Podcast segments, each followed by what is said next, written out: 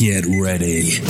La tecnología, la innovación y algo más son los ejes que nos acompañarán en la conversación del día de hoy con nuestro invitado. Desde la ciudad de Seattle, Juan Goñi nos acompañará por los próximos minutos con temas, anécdotas, historias y experiencias. Esto es 3x3, el podcast. Here we go.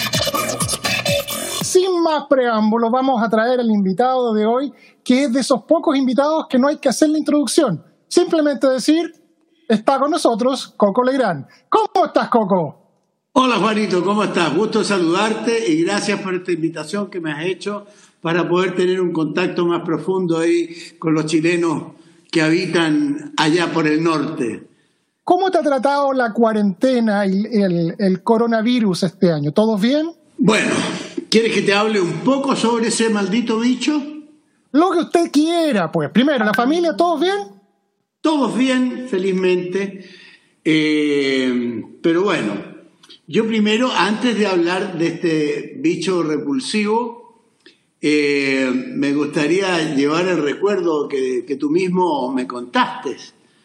Eh, cuando llegaste una vez al teatro a conversar conmigo eh, y me contaste que eras nieto de Juan Goñi, el, gran abuelo, con el cual tuvimos, tuvimos un encuentro muy especial. Relátalo tú. Esta es la historia. Yo era cabro chico, tenía como 18, 19 años, estaba en mi negocio de musicalización. Y un día me toca ir a un evento que había participado varios modelos, entre ellas estaba eh, Angélica Castro, con quien hablo hasta el día de hoy. Y en un momento de patudez, eh, veo la oficina en el segundo piso de este Circus OK maravilloso y estaba el gran Coco Legrand. Y yo me armo de valor y le digo, golpeo, buenas tardes, don Coco, eh, ¿sabe qué? Eh, yo le vengo a ofrecer mis servicios de música, amplificación, y me mira y me dice, ¿y tú quién eres? Juan Goñi. Y se produce un momento de silencio y el Coco me dice, mira, te voy a decir lo mismo que me dijo tu abuelo hace muchos años atrás. Y ahí el Coco me contó la historia de cómo había conocido a mi abuelo y cómo mi abuelo cariñosamente lo había invitado a ser humorista. Esa es la versión que tengo yo. No sé cómo la viviste tú. Bueno, él adivinó algo que ya estaba ardiendo dentro de esta vitrina maravillosa que llamamos corazón. Exactamente. Eh, lo que pasa es que había un vínculo también por, parte de mi familia. Él, eh, tu abuelo era un hombre dedicado a, los negocios, eh, tenía que ver con eh, compra y venta de automóviles, de, taxis, de buses, de camiones, tenía una empresa grandota, era un empresario grande acá en Chile. Y, y además se conocía con mis hermanos mayores. Tal vez por eso me trató con, esa misma confianza y tan abierto para eh, decirme lo que tenía que hacer. Pero, y además estaba muy ligado al fútbol. Yo, desgraciadamente, en fútbol soy malazo, porque yo te digo, mira, así como las mujeres fingen los orgasmos, yo finjo que me gusta el fútbol, pero la verdad soy negado para todo eso. Eh, entonces, eh, me hizo gracia porque él era un muy, como te dijera, muy entregado a toda la cosa del fútbol, eh, ser apasionado profundamente por lo que hacía. Así fue el encuentro. Bueno, apasionado agradecido por eso porque también reafirmó muchas cosas que yo quería hacer. Eh, yo siempre pretendí este, llevarme por, por las ideas que tiene uno desde niño. Eh, eh, primero quise ser eh, cartero, eso de ir a dejarle algo para que el otro fuera feliz me gustaba a mí. Después quise ser cura. Pero después me di cuenta que no era precisamente la fe lo que me estimulaba, sino que era ese minuto maravilloso cuando yo, cuando veía que el cura subía al púlpito a retar al público, esa parte a mí me, me apasionaba. Decía, ahí me di cuenta por primera vez en mi vida que lo mío iba a ser la comunicación, no la fe. Y ahí descubro entonces, a través del circo, que me atrae profundamente desde niño y por eso mi empresa se llama Circus en honor al, circo. Eh, y he dedicado 50 años de mi vida a este oficio que es vivir, por tres grandes razones. Primero, porque es un estilo de vida. La segunda, porque es un proyecto a largo plazo que puede durar toda la vida. Y tercero, porque es un trabajo de transformación creativa permanente y con sentido social. Ese es el punto que a mí me hace eh, tilín y dedicar toda una vida a esto. Cumplo a fines de noviembre de este año 50 años ininterrumpidos haciendo Soltexa tiene más de 11 años de experiencia en el soporte, la administración y la implementación de soluciones en G Suite y Google Cloud. El canasto amarillo es un servicio preferente de despacho de frutas, verduras y abarrotes a domicilio. Carácter Creativo es una agencia boutique de comunicaciones creativas para el diseño y la publicidad orientada a un trabajo proactivo y cercano con cada uno de nuestros clientes. Agradecemos a todos quienes hacen posible que 3x3 sea una realidad. Eh, pero bueno, no me quiero saltar tampoco a, este bicho tan especial que nos cambió la vida, que nos, hizo darnos cuenta de muchas otras cosas. Después que pase todo esto, pienso que vamos a conocer el surgimiento de un nuevo ser humano, un ser humano con una nueva conciencia con un nuevo orden global, un ser humano diferente. Hoy día no estamos en una era de cambios, cambió la era, todo va a ser diferente hoy.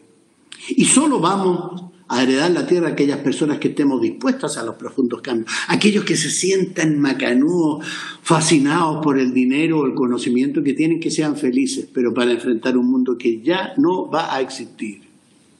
Lo digo porque de habernos creído seres desarrollados, intelectuales, inteligentes, tecnológicos y conquistadores, hoy nos percibimos como seres vulnerables. Hoy día tenemos miedo a la muerte, tenemos miedo a la cesantía, tenemos miedo a la escasez, tenemos miedo al futuro frente a una partícula hasta ahora invencible, COVID-19, que nos obligó a protegernos de los contagios en nuestros propios hogares esa fue la magia de este bicho. Porque nos enseñó que ahí era donde teníamos que protegernos en nuestro hogar, protegernos del contagio. Pero también nos enseñó a valorizar lo doméstico, haciéndonos cargo de todas las tareas que teníamos que hacer, darnos cuenta de la labor que hacían nuestras esposas cada día, nuestras madres. Y ahí empecé a reflexionar. Claro, ha sido días difíciles, con cuarentena aterradora, con días interminables, sin agendas laborales ni determinadas, y sin saber qué mierda hacer, güey, en esta cuarentena latera y urticante. Recién ahora me di cuenta que la monogamia y la monotonía son la misma weá, para serte franco.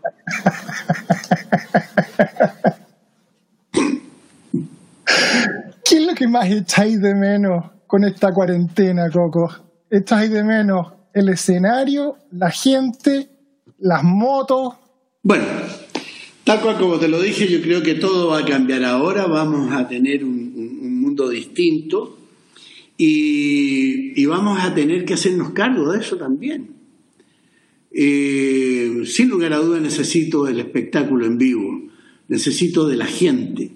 Eh, pero también hoy día, a través de este bicho, he podido también aprender a que tengo que cambiar y también entregarme a este modelo de comunicación que tenemos. Que es maravilloso. Mira dónde estás tú, mira dónde estoy yo. ¿Cómo te relacionas tú con la tecnología?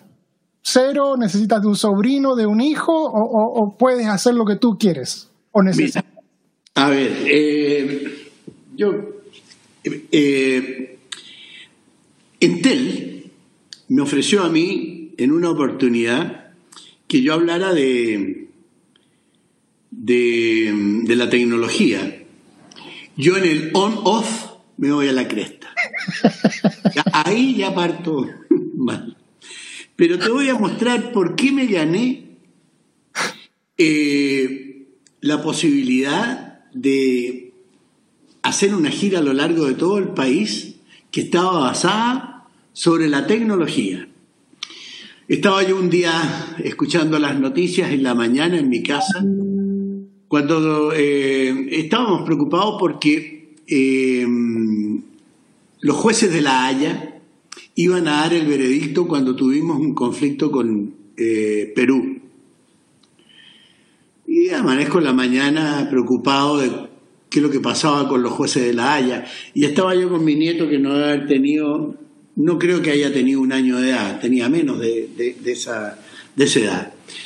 Eh, y estoy viendo la- las noticias y salen los jueces de La Haya con su peluca blancas, muy elegantes, muy formales, y mi nieto sentado al lado y se da cuenta que al lado de él estaban unos pañales de estos desechables y tiene que haber pensado para adentro si le pongo un pañal a mi tata bueno, y me chanta un, un pañal en la cabeza y, y después se chanta el mismo el otro pañal en la cabeza mía. Ay, Dios mío. está para que lo veas.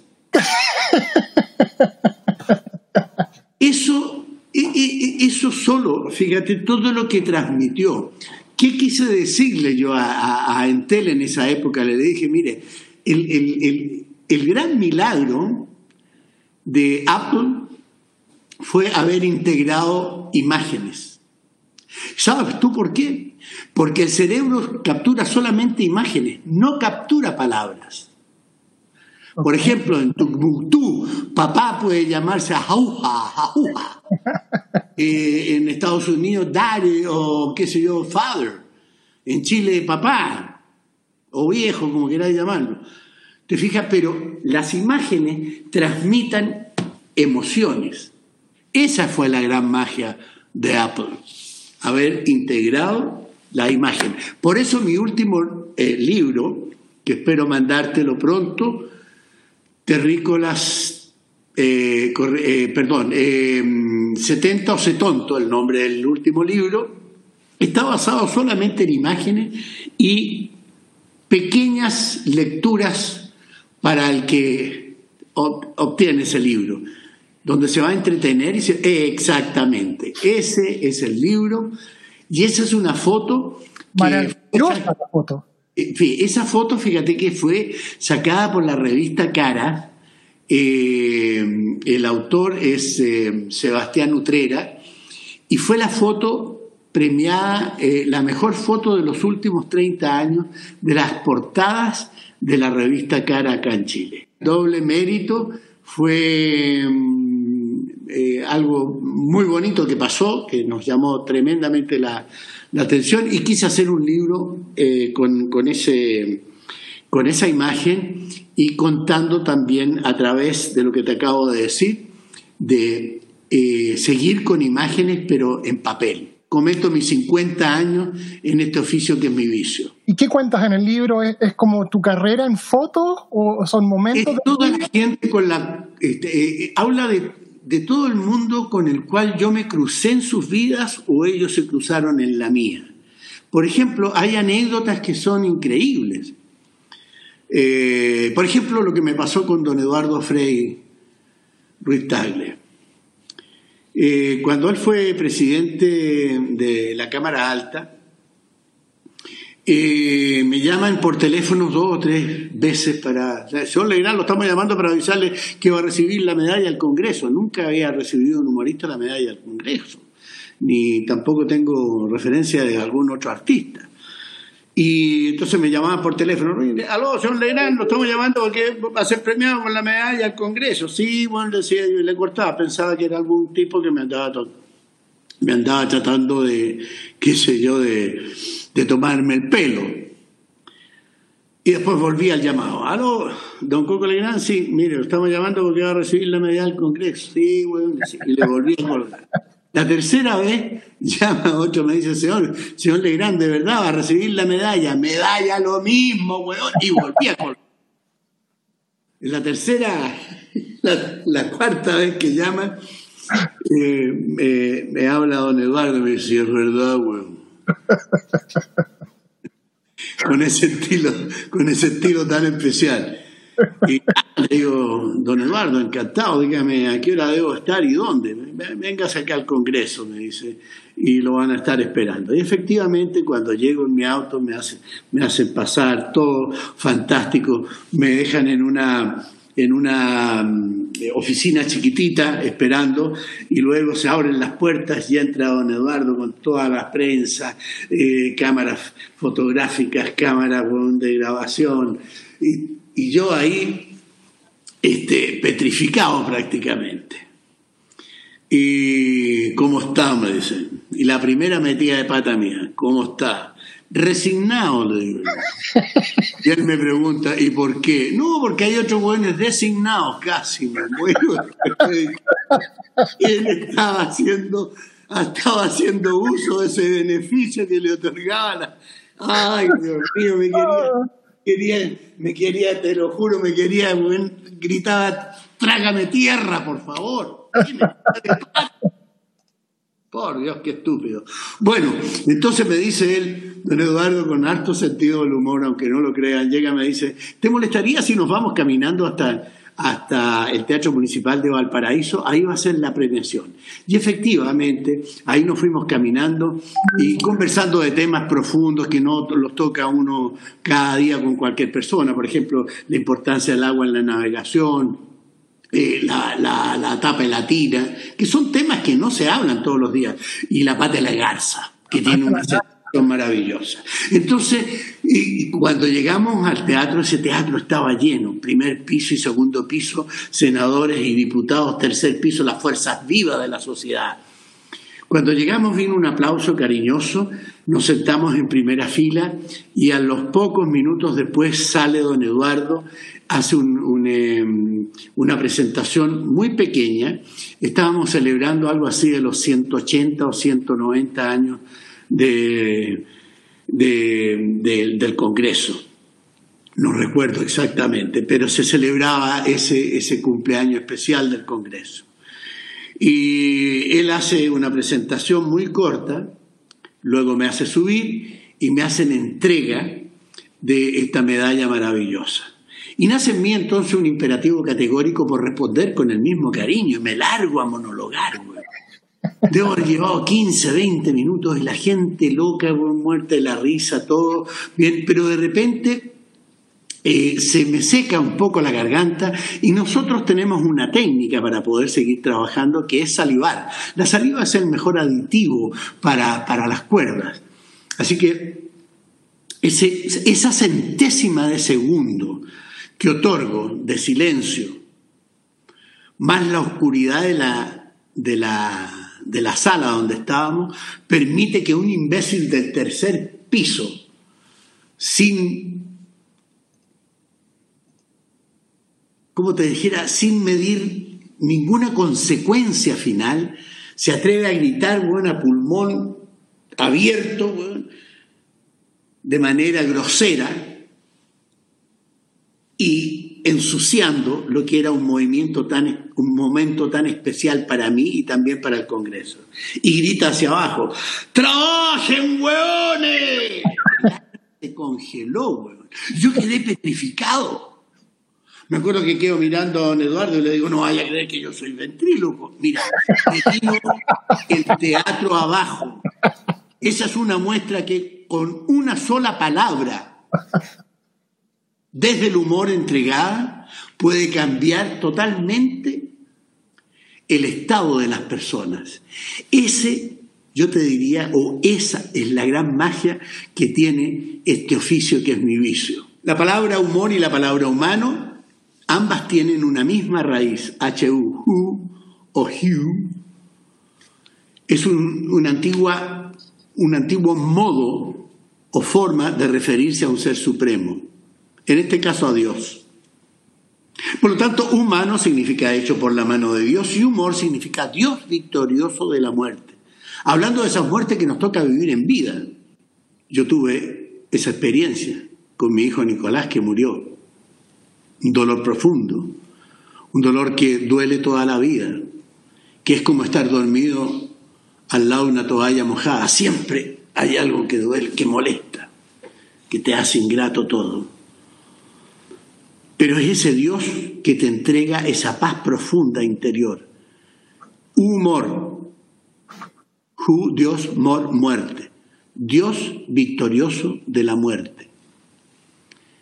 Entonces, todo esto me ha ido abriendo a mí la cabeza. Por eso digo yo que hay que la única herramienta maravillosa que tenemos los seres humanos es que son, podemos reír y hacer reír a los demás. Por lo tanto, es esta la única gran herramienta que nos puede permitir percibir la realidad de modo distendido. Siendo esto una experiencia grata o ingrata, te va a servir igual, porque te va a abrir tu mente y también tu corazón para poder encontrar soluciones positivas a los conflictos humanos. El humor va de la mano con la jovialidad y la agudeza, en otra palabra, con la buena voluntad para servir al otro. Si tú haces eso, te vas a hacer apreciar más por los demás. Entonces, me pregunto hasta el día de hoy, ¿Por qué las universidades, que son los, los, centros que albergan el conocimiento que tiene el hombre sobre el universo, nada dicen ni nada enseñan acerca del humor? ¿Por qué los institutos, por qué las academias nada dicen sobre esta herramienta maravillosa?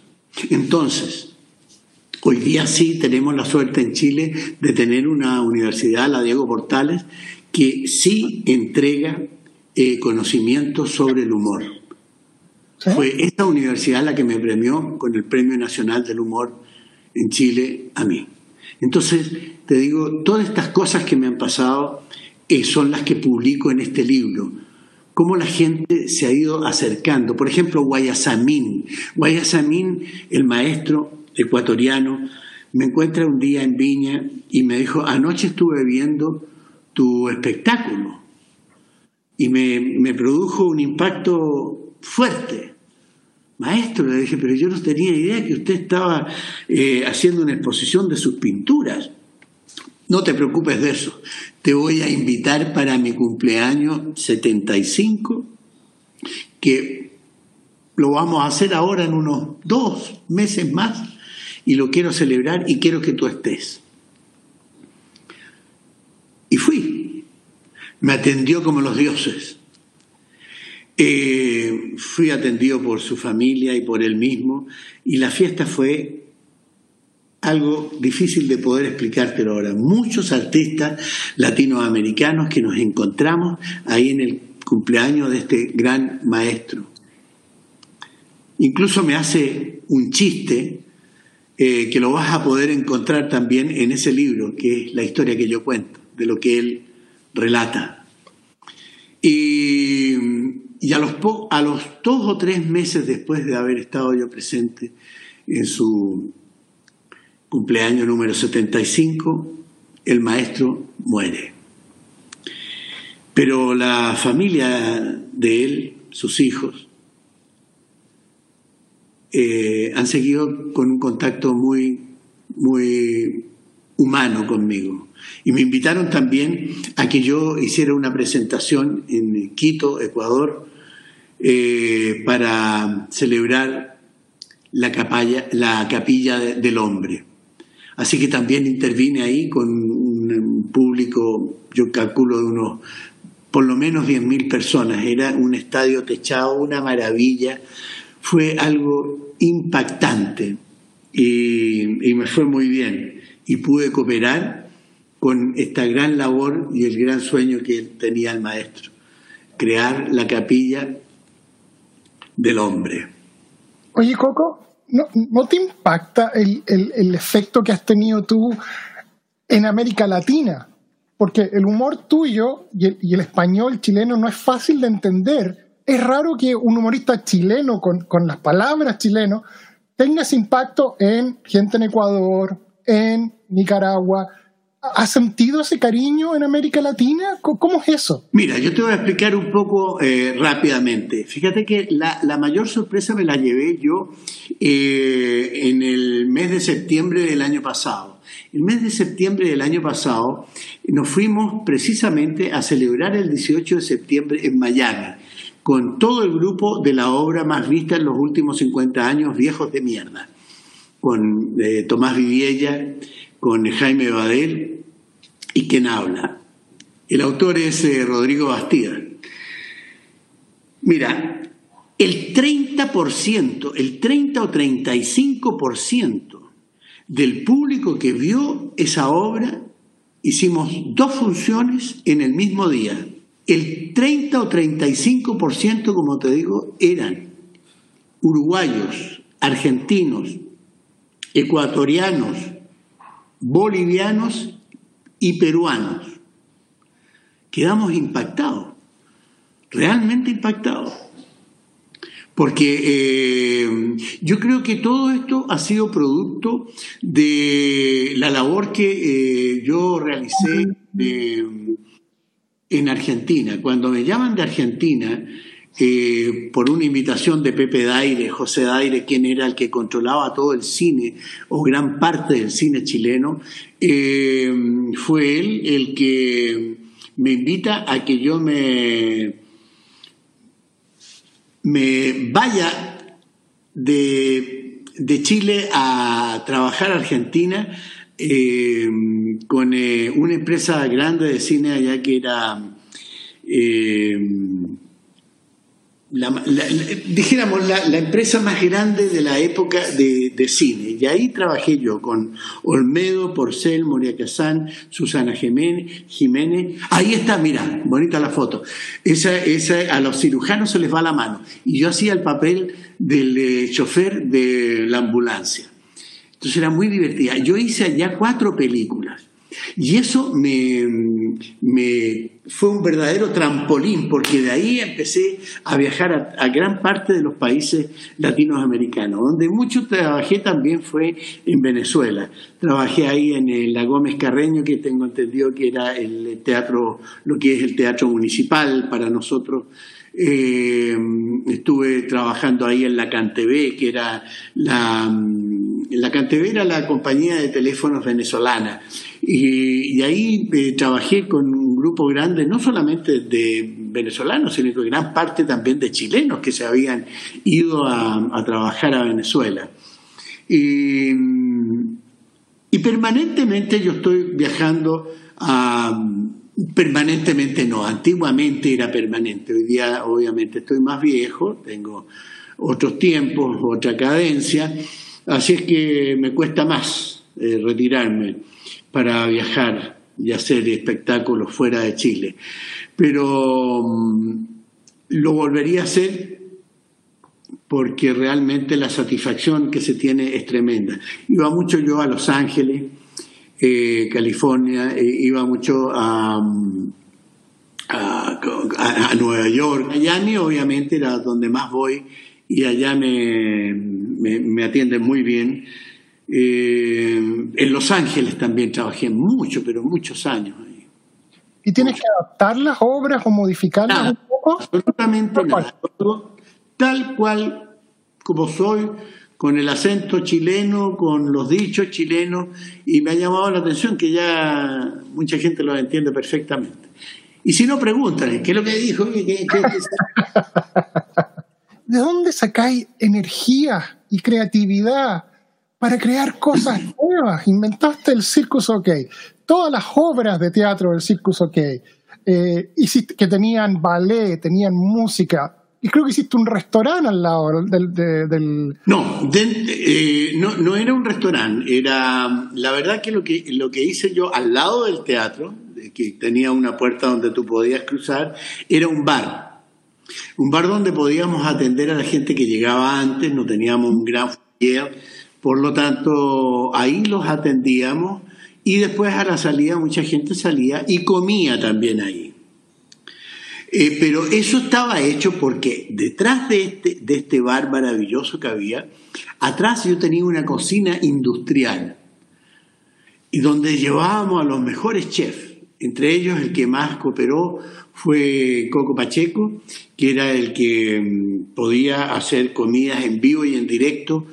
Mientras nosotros estábamos actuando, él estaba cocinando bajo una paella, porque eh, la sala era multifuncional. La capacidad total de la sala eran 450 personas, pero sentadas en butacas. Pero si tú sacabas las butacas y convertías esos peldaños que tenían más de un metro de ancho, un metro y medio de ancho, eh, por el ancho total de los 10 metros que tenía el teatro, eran unos, unas, dijéramos, era una verdadera escalera gigante. Entonces, ¿qué es lo que hacíamos? Poníamos mesas largas, eh, obviamente todo el mundo podía ver y llegaban los platos servidos calientes ahí. Este hacía una, unas paellas grandes para 200 personas y, la paella duraba algo así como 40 minutos la cocción, 40, 45 minutos era lo que duraba la cocción de todo. Aunque debo ser honesto también que Coco en esa época también llevaba pre precocido, por ejemplo, lo que más se demora, pero todos los mariscos estaban puestos ahí en el minuto, era fresco todo, y, llamaba al gerente de la empresa que contrataba esta cuestión y tiraba un vino blanco ahí para bautizar la paella, y se llamaba Cocos en Acción el servicio que nosotros dábamos. Porque yo me di cuenta que eh, solamente actuando viernes y sábado no podía mantener una sala de esas, eh, de esas condiciones. Por lo tanto, tuve que también ver de qué modo podía yo eh, dar un servicio distinto e único. Y me acordé que yo también había actuado antiguamente en las parrilladas. Yo partí actuando en parrilladas cuando era cabro. Entonces bueno, es comida y es humor. ¿Qué mejor? Acá también algo igual, hagamos, eh, eh, con la diferencia que la parrilla era, era un restaurante y esto era un teatro. Por lo tanto, la gente podía ver lo que se estaba cocinando y además el espectáculo ahí con toda una escenografía maravillosa que podía verse.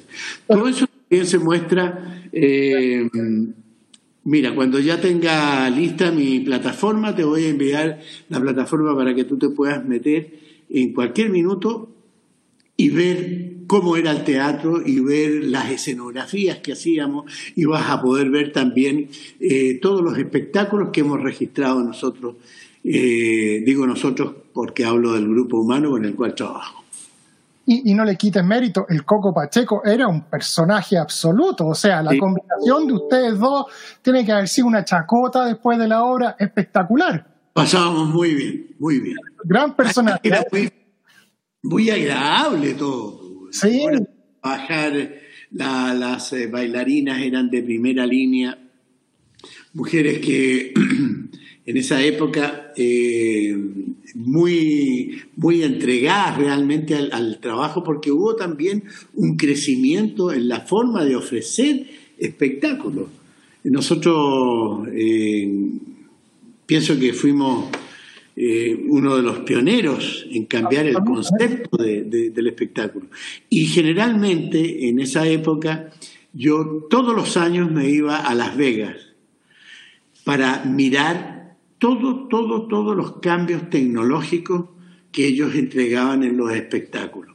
Y así es como nace el minuto en que me, decido a comprar una tela que era carísima, era de 3M creo que era la, empresa, y se llama Dientes de Tiburón, que es una, una, tela especial que la descubrieron, eh, dijéramos, de chiripa, como dicen los chinos. Y resultó que nosotros trabajando con, eh, con distintas texturas, con telas, con todo para poder trabajar en, los decorados, nos dimos cuenta que esta tela la usaban afuera, pero uno no se daba cuenta porque es tan transparente que tú puedes ver igual como nos estamos viendo hoy día nosotros. Ah. Pero según dónde se iluminara. Si yo iluminaba de frente esa tela, no veía absolutamente nada lo que había detrás de esa tela. Pero si yo hacía un back projection, una, una proyección de atrás hacia la tela, actuando yo, desaparecía. Estábamos invitados por la Universidad de San Marcos, que entregaba el premio ERLA. Y fuimos con Bigote juntos y nos fue muy bien. Yo recibí uno de los premios por, por, eh, lo que hice y también Bigote Roset. Y bueno, y de ahí eh, él ya eh, se adelanta y llega al Festival de Viña mucho antes que yo, porque yo estaba viviendo en Estados Unidos en esa época. Yo vivía en Cassiasca, Mississippi. I'm a redneck, can you see? Absolutamente.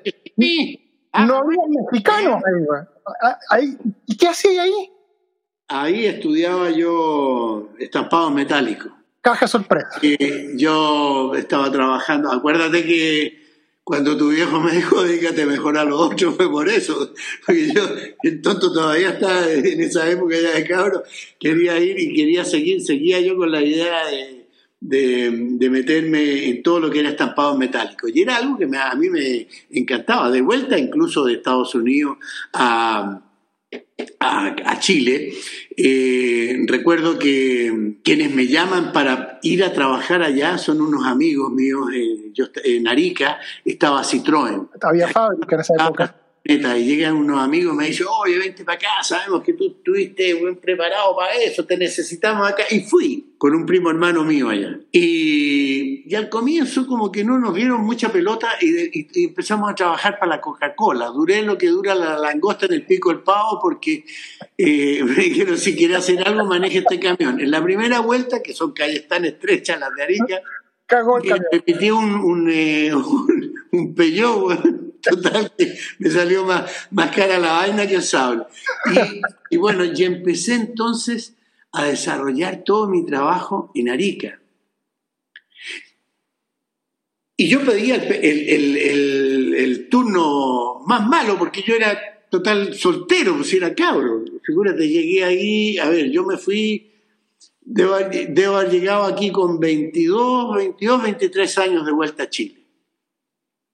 Yo estaba estudiando en la Universidad de Chile diseño, duré dos años y me fui precisamente a Estados Unidos para eh, especializarme en estampados metálicos.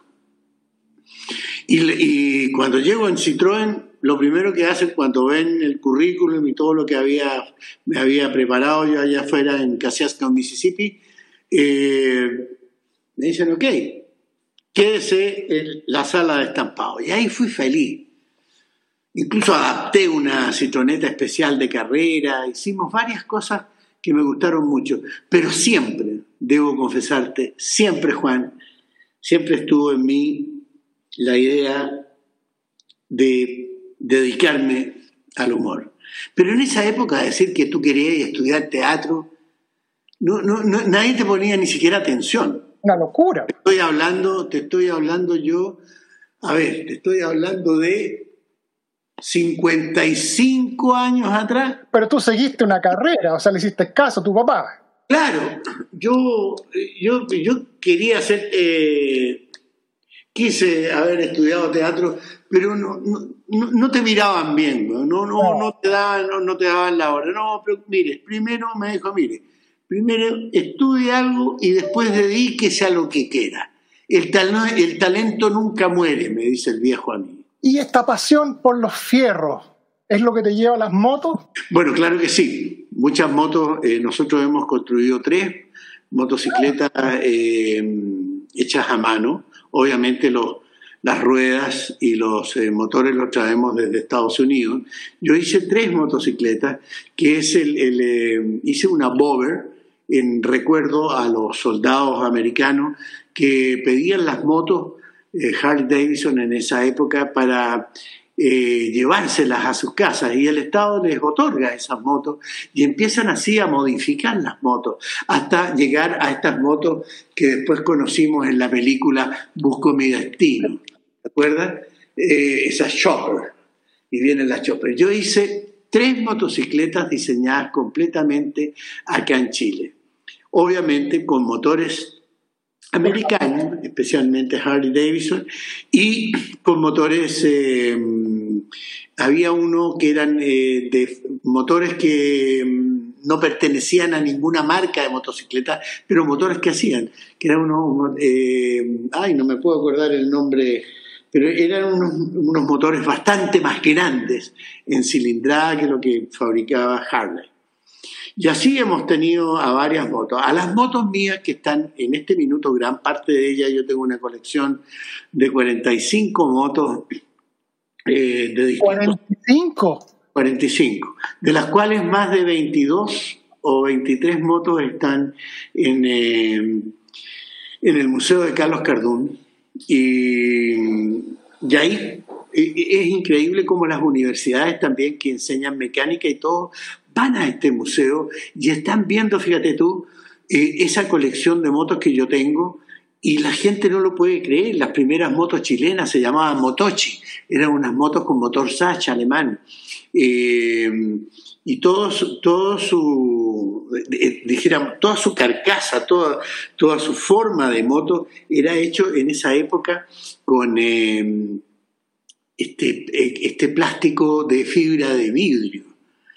Esa moto que tú estás viendo ahí es del año 78, pero esa es una moto argentina. Esa lleva, eh, y todas las motos yo las tengo por nombre. Eh, y los nombres son femeninos, de personajes y mujeres que han sido eh, conocidas a lo largo de Chile. Esa que estamos viendo ahí representa a um, Pilar Sordo, una psicóloga con la cual yo trabajé y escribí un libro que se llama Más allá del humor perdón, que se llama... Eh, eh, no, se llama Con el coco en el diván, con el coco en el diván.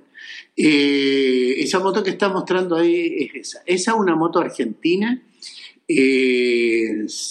tenía una cilindrada de 50 centímetros cúbicos, pero era una moto espectacular. Para la época, muy, muy espectacular mira, mi padre está conectado en Santiago y nos hemos encontrado a través de esto, de, internet, te manda muchos saludos eh, del colega motoquero, pero él es de las motos más tecnológicas, que a mí me cuesta entender esto de la Harley, porque él desde Moto BMW, que tienen calentadores de mano, se sube la...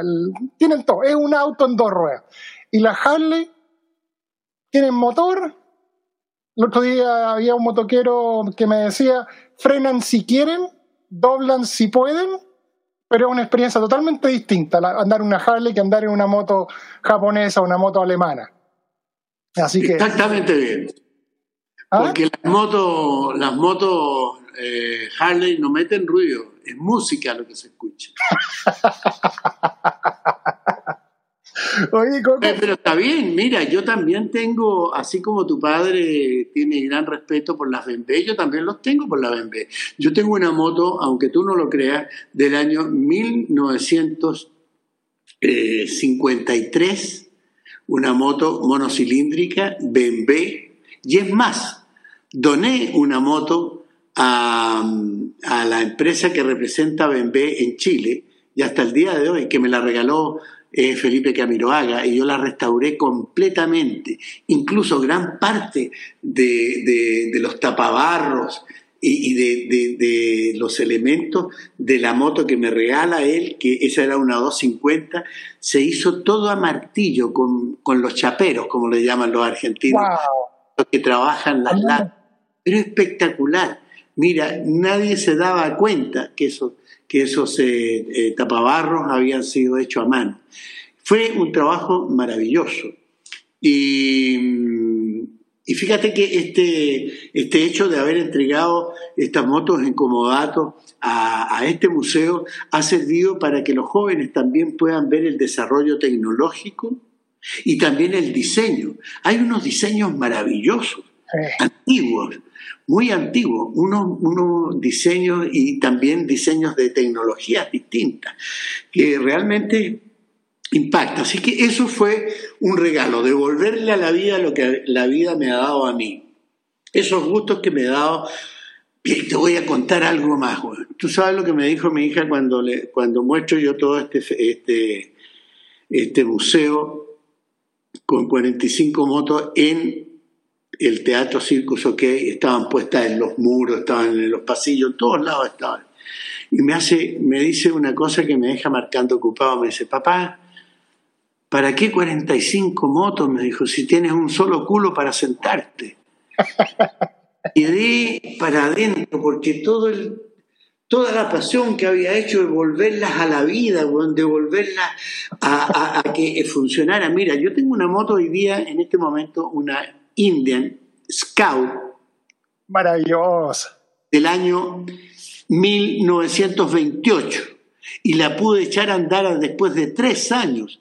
¿Y sabes tú quién me ayuda? Me ayuda un norteamericano de Miami, me dice, Coquito, aquí hay, este es el lugar donde tú puedes, porque yo necesitaba mandar a arreglar un, un, eh, generador eléctrico que era marca Bosch, pero decía, no puede ser, pues India no puede ser Bosch, Bosch es alemán, no tiene nada que ver. Y, y me llaman de allá, me dice, usted está hablando con la casa eh, eh, no, el nombre era genial y me, la Casa de la Tecnología eh, Obsoleta, así se llama la empresa.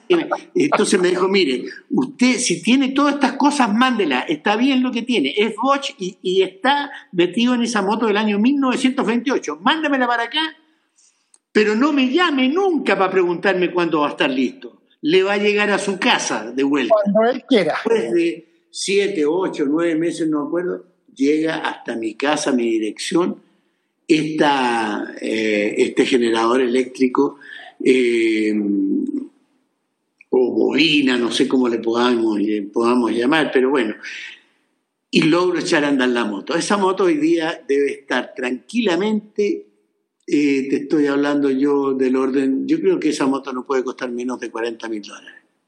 Si la quisieran tener, por ejemplo, allá en Estados Unidos, que sé que pueden recuperar esas motos, yo creo que eh, perfectamente podría costar eso una moto de esa, de esa naturaleza. Y tengo, o tenía, mejor dicho, porque la vendí, una Grand Chief del año 1946, un año mayor que yo. Yo nací en 47. O sea, las 45 motos son las que te quedan. Has tenido más motos. No, 45 motos es el, punto en que llegué. Eh, después muchas motos las he ido vendiendo y muchas eh, otras motos han ido quedando en la familia. Eh, y, tengo una moto, una, una, moto que fueron muy pocas, creo que no fueron más de 100 motos que hicieron alemanas de KB, una moto que usó el Führer para los estafetas, es la única moto que yo conozco en mi vida de, dos tiempos enfriada por agua. Es que no lo podía creer. Eso lo puedo creer en un motor de fuera borda de, una lancha. Pero eso lo puedo entrar aquí y era de un, de un sacerdote que, que se la vendió a un coleccionista y mecánico y después la compré yo. Coco, hay gente que cuando supo que venías hoy día me pidieron, primero que les mandara el link, que tengo un montón de gente conectada. Y hay gente que te quiso mandar saludos. Mira. Hola, Coquito. Te mando un abrazo gigantesco y espero que estés muy bien de salud. Te mando un abrazo gigantesco y por supuesto, siempre recuerdo, sabes que me invitaste a trabajar contigo en una de tus obras. Te mando un beso gigantesco. Cuídate mucho. Queremos Coquito para siempre. ¿De quién es la casa? Oye, ¿es verdad que lo querías para que fuera tu hijo en una obra? Claro que sí. Nosotros, eh, eh, nosotros estuvimos, estuvimos haciendo intentos con, con todos los... Eh, bueno, con, uno de los... El, con uno de los humoristas que siempre quise trabajar era con el con el flaco, el que hacía la, eh, la, obra junto con, con, el indio, el flaco y el indio que estuvieron en, en el Festival de Viña. Eh, con él tuve una cercanía bien fuerte, íbamos a hacer una obra de Fernando Diosó, el, el prestamista, ya me acordé, es que estoy más viejito, ahora tengo que aguantar, se llamaba El prestamista, una obra que fue muy famosa y que fue interpretada por el padre de Maite Montenegro. Ya. El padre de Maite Montenegro eh, hizo esa obra pero la hizo como una persona sola. Hacía tres personajes en la misma obra, él solo. Era unipersonal, pero hacía tres personajes. Y yo pensé lo contrario. Yo dije, esta obra es tan buena porque es la obra de un prestamista eh, que tiene problemas con tres tipos de personas distintas. Y, y, yo dije, ¿por qué no hacerlo con distintos, cada personaje con distintos actores o humoristas? Y pienso que eh, podría haber sido un gran éxito. Desgraciadamente, los derechos autorales de esa obra habían sido vendidos eh, a una empresa de...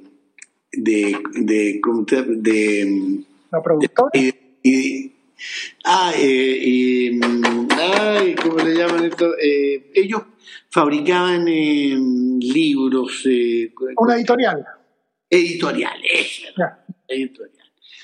Y bueno, lo habían vendido y, desgraciadamente no, no, pudimos hacerla. Eh, don Fernando murió algunos años atrás. También dentro del libro reconozco los talentos y toda la ayuda que, que también tuve gracias a él. Incluso hace eh, una, una crítica en el diario El Mercurio que yo la, la la, la reescribo en el, en el, mismo libro, 70 o tonto, eh, mostrando eh, una obra que se llamaba Al Diablo con Todo, Ajá. años atrás. Porque esto parte de, de la idea de poder nosotros eh, hacer reír a la gente. Le dije a don Fernando, necesito necesito hacer algo que no pase de moda. Quiero que hacer un, espectáculo que no, que no nos limite en, en, el tiempo. Entonces me dice, hablemos de la maldad. Tiene usted toda la razón. Voy a interpretar al diablo. ¿Tú crees que puedes hacerlo? Pero claro que sí. Ahí está, mira, junto con, con Jaime Azócar. Ahí estoy de Diablo y atrás está Jaime Azócar, con el cual trabajé eh, alrededor de 30 años sin interrupción en el Circus OK. Eh, bueno, no solamente en el Circus OK, eh, en distintos teatros, pero gran parte de las obras también las hacíamos en el Circus OK. Oye, Coco, tú hiciste una obra donde interpretas dos papeles, pues. Mira. Ah, y me está hablando. Ese, la persona. Mira, pajarraco indecente. Jamás mientras yo viva te vas a casar con Yayita. ¿Viste? Y en esta película, que la encontré anoche en, anoche en Amazon y que de hecho la voy a ver hoy día porque estaba para, para está disponible, haces dos papeles. Pues haces la tremenda. Y hago también a Quasimodo, acuérdate, al, al marido de la. De la tremenda, pues. Vieja, Mira.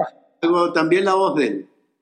Mira, yo tengo, te voy a contar una, una, una, una, una primicia, no, no, tan importante como la tuya, pero los cabros chicos no entienden de, de Condorito, no entienden de Papelucho. Y entre las cosas mías, encontré una entrevista que yo le hice a la Marcela Paz hace 30 años, la entrevisté cuando tenía, hace más de 30 años, eh, para un trabajo del colegio y encontré la grabación, así que la estoy restaurando para poder compartir lo que era entrevistar a la Marcela Paz, a la autora del papelucho. ¿Quieres que te diga algo? Ese era mi seudónimo, ese era mi seudónimo cuando yo estaba en el colegio hispanoamericano y luego en el Calazán, que eran de los mismos curas, eh, y el profesor de castellano me puso papelucho. Y hasta que no me cambié de colegio, siempre fui diciendo papelucho. Y, y también tuve la suerte de trabajar con, con, eh, con uno de los eh, familiares de, de, ella, con Pablo Neus. Ah, la Esther Uneus, claro, una señora maravillosa, ahí tengo las grabaciones. Mira, la vuelta a la vida, me está ayudando a restaurar el audio el hijo del Pollo Fuentes, que es ingeniero sonido que vive en Dallas. Y le mandé a él las grabaciones digitales y él me las limpió, así que tengo que hacer un programa para transmitirlo. Pero Coco, yo tengo entendido que tú estabas medio retirado, ¿no? Si es que existe eso en ti. No, yo lo que hice fue el año 2016 renunciar a la televisión chilena y lo hice en Canal 7 con la última obra que había hecho yo en esa época, que se llamaba Terrícolas Corruptos pero Organizados. Decidí alejarme de la televisión porque siento que a cierta edad uno tiene que cumplir ciertos roles y decidí, y no me arrepiento de haberlo hecho, porque mi labor siempre estuvo ligada al espectáculo en vivo. Eh, dentro de uno de los libros que escribí, que se llama Más allá del humor, describo lo que pasa un poco en la televisión. Eh, describo eh, cómo el ego o esta, esta, arrogancia de algunos de, de, pronto creaba un malestar profundo. Yo trabajo para divertirme, yo al trabajo no le llamo pega. El chileno al trabajo le llama pega. Esto es pega, algo que duele, que se te queda ahí. Lo mío es trabajo. Yo me entretengo haciendo lo que hago. Steve Jobs dijo, si, si tú haces lo que te gusta, no vas a trabajar un solo día en tu vida. No hay nada peor que estar calentando el asiento y esperando que den las 5 o las 6 o las 7 si no te gusta el trabajo. Pero para estar semi-retirado, muy exitoso para ser semi-retirado, pues Coco, la obra más vista en la historia de Chile. Sí, llevamos, mira, llevamos cuatro años ininterrumpidos, excepto ahora, pero que tampoco se, se interrumpió porque ahora estamos haciendo este trabajo. Exactamente ahora, en, en menos de 15 o 20 minutos más, se va a estar dando esta obra Viejos de Mierda para un sector especial acá de Santiago. Qué maravilla. ¿Y cómo hoy día me contaste que hicieron toda una plataforma técnica, que cosa insólita, me contaba Coco, que él puede decidir cuánta gente va a ver la obra. Hoy día que estás, que en live dice, no, que vengan todos, quiero la tarjeta de crédito, seis mil, siete mil. No, el Coco dice, entran solo mil. Punto. No, 1500 es el tope nuestro.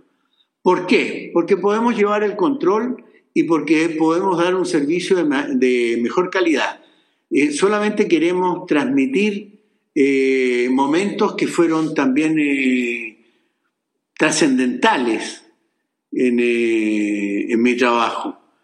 yo nunca esperé en mi vida, fíjate, trabajar con dos personas que hasta el día de hoy admiro mucho. Incluso yo me arrancaba en, sexto año de humanidades o cuarto medio, como le llaman ahora.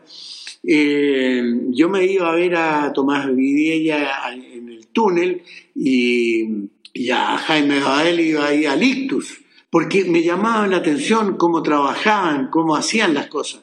Yo no pude estudiar teatro, pero sí tenía mi alma viva en el escenario, a mí me gustaba el escenario, eso, por eso es que eh, para mí fue tan importante el circo. Ahí aprendí tantas cosas en el circo. Eh, se llama circo porque sus, sus escenarios son circulares y porque la palabra circo significa círculo y el círculo eh, también tiene eh, la condición de infinito, no acaba, es permanente. Entonces, eh, en honor al circo, lleva mi empresa el nombre de Circus. ¿Y los cuadros que tienes atrás dicen Circus? Exactamente. Y, son todos, mira, estos cuadros que están aquí son todos cuadros de artistas chilenos que, y, ellos me dibujaron al público. Yo tengo al público presente en mi casa permanentemente. Lo que estás viendo acá al lado son las máscaras de la tragedia y de la comedia.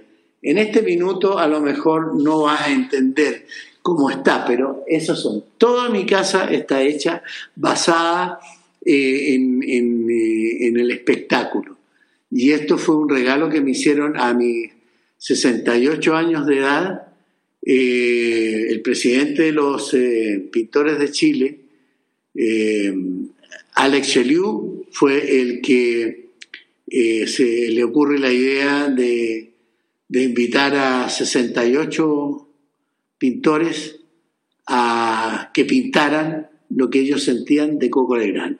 Entonces, eso yo lo encontré hermoso, un acto maravilloso y bueno, gran parte de.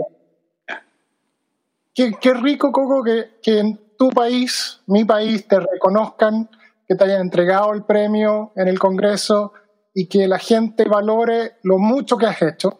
Tal como dijo el Willy, ojalá que haya coco para rato. Si la gente quiere conectarse contigo, si quiere saber ver tu obra, ¿dónde? ¿Dónde está el Coco Legrano hoy día? Aparte en su casa en cuarentena, pero ¿dónde se comunican contigo? Acá tenemos tu página web, acá están las funciones, el libro, la gran obra Viejos de Mierda. Bueno, eh, agradecerte a ti por, eh, por esta inquietud que tuviste y por esta invitación generosa que me has dado para poder llegar a muchos chilenos allá en Estados Unidos. Bueno, decirles gracias de corazón por, eh, por todo, dijéramos, por todo lo que han hecho, por ser eh, seguidores de un obrero del espectáculo que se entrega 100% a mostrar cómo, cómo estamos viviendo, cómo estamos percibiendo la vida. Y eso me, me, me llama mucho la atención. Este último espectáculo, 70 o Tonto, que lleva el mismo nombre del libro, creo que va a causar un impacto también fuerte, porque lo que se dice es fuerte. En, eh, no en términos de palabras groseras, no, hablo fuerte en lo que se dice, cómo nos ha cambiado todo, cómo, cómo hemos tenido que reinventarnos para poder seguir flotando. Y esta ha sido una nueva versión de 3x3, el podcast Agradecemos a nuestros auspiciadores y los invitamos a que se conecten con ellos siguiendo los links que están en la descripción de este audio. Soy Jorge Aedo y a nombre de Juan Goñi y todo el equipo de 3x3 les damos las gracias por acompañarnos en el día de hoy y los invitamos a escucharnos en un nuevo podcast.